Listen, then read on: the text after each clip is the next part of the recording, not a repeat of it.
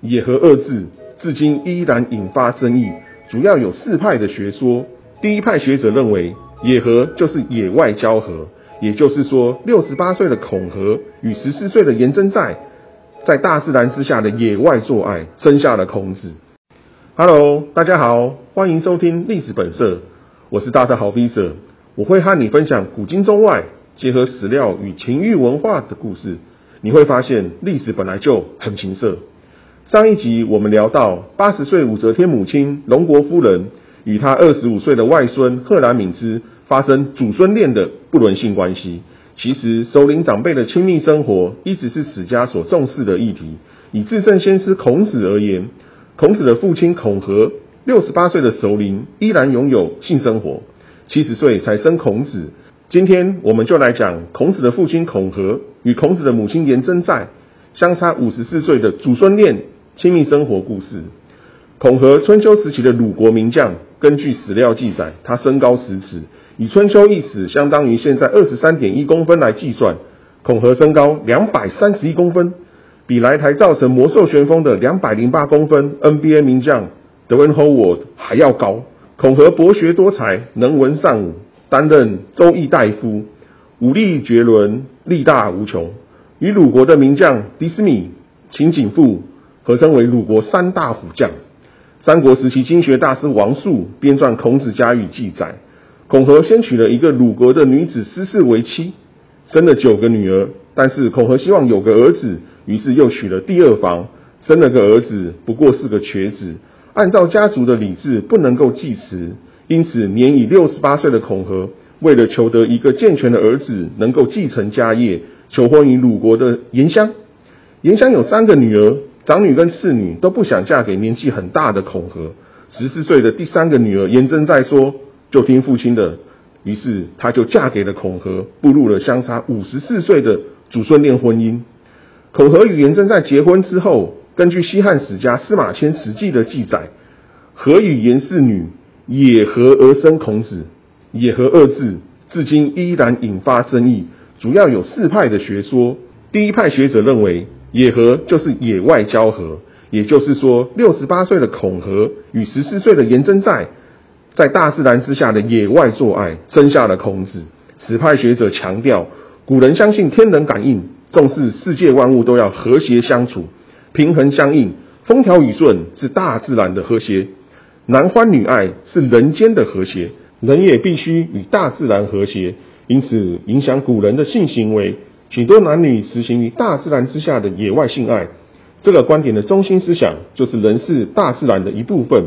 性爱也是自然现象，与其他自然现象息息相通，必须按照自然规律做爱，才能有益于健康，实现优生。以此推论，由于颜真在担心与年纪较长的孔和做爱。无法生下健全的儿子来继承家业，因此孔和与颜真在相信，人与自然完全融为一体的古代男女性爱风俗，与大自然之下的野外性爱，不但有益于健康，达到养生，而且能够生下健全的儿子，实现优生。此派学者同时以描绘男女两人在桑树林中野外交合的东汉画像砖《桑林野合图》为证，证明古人野合之风犹存。说明六十八岁的孔和与十四岁的颜真在野外交合，生下孔子。第二派的学者认为，野合就是不符合法的婚龄。唐朝的学者张守节撰写《史记正义注释》，古人的礼制规定了合法婚龄，男性是十六岁到六十四岁，女性是十四岁到四十九岁。这个年龄之外的男女婚姻，因为不合礼制，非礼就是野。因此，孔和与颜真在结婚时已经高龄六十八岁，超过男性合法婚龄上限的六十四岁，因此属于野合。第三派学者认为，野合就是夫妻年龄差距太大。唐朝学者司马贞撰写《史记索引》，强调六十八岁的孔和娶十四岁的颜真在，年龄相差五十四岁，差距实在太大，不合礼仪，算是野合。第四派，野合就是跨越阶级的婚姻。古代重视阶级，孔和属于士大夫阶级，颜真在属于农奴阶级。在不允许跨越阶级婚姻的古代，士大夫迎娶农奴，与礼不合，故称野合。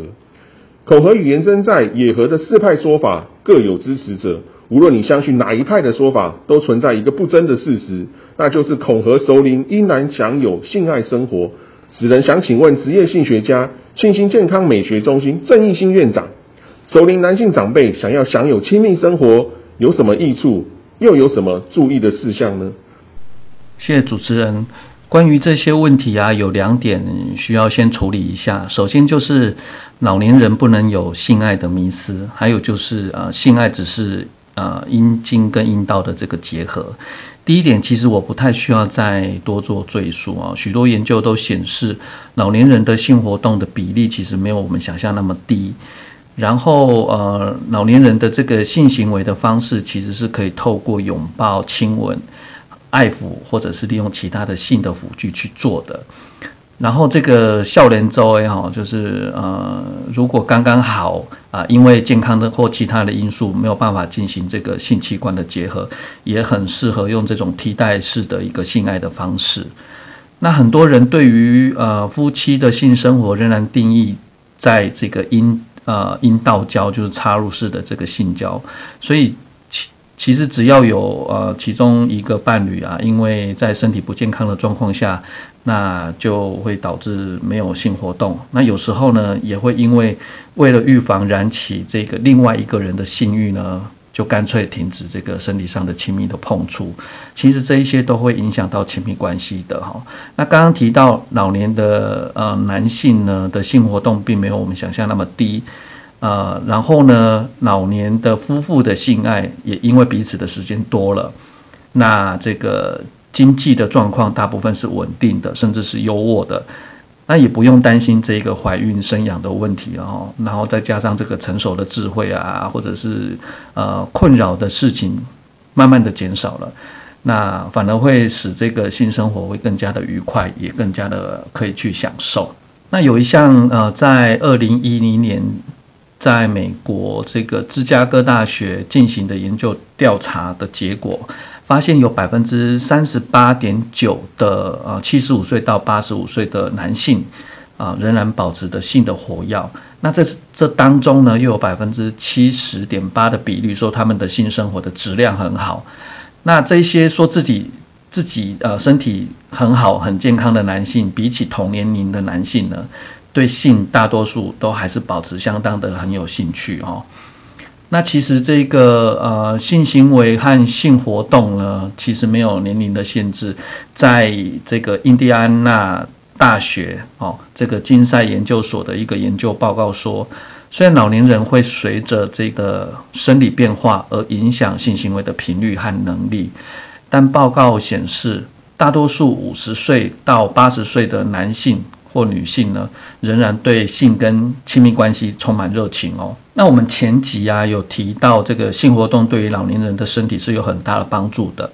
不管是呃促进这个心血管的循环，或者是大脑的这个认知功能，老年人的这个性爱还是有许多需要我们去注意的。例如，呃，要如果进行这个插入式的一个性行为，因为老年人的骨质密度比较低哦。那再加上这个体力的限制，或者是对抗细菌的这个能力可能会比较弱，所以呃要留意这个卫生清洁的部分，还有再来就是性爱的姿势还有速度哦，不要做太高难度的。那比如说侧位啊、传教士或者是后背式的体位都是蛮合适的。再来就是要以这个平常心去看待哦，重质而不重量。那重视这个身体还有心灵上的这种交流啊，亲密的这一些温暖的感觉，不要太执着在高潮射精的这种快感哦。还有如果有心血管系统的疾病，就要特别的小心谨慎。必要的时候呢，可以用比较不害羞、自然的方式去问问医师，就能够让我们的性生活更安全，还有能够更享受喽。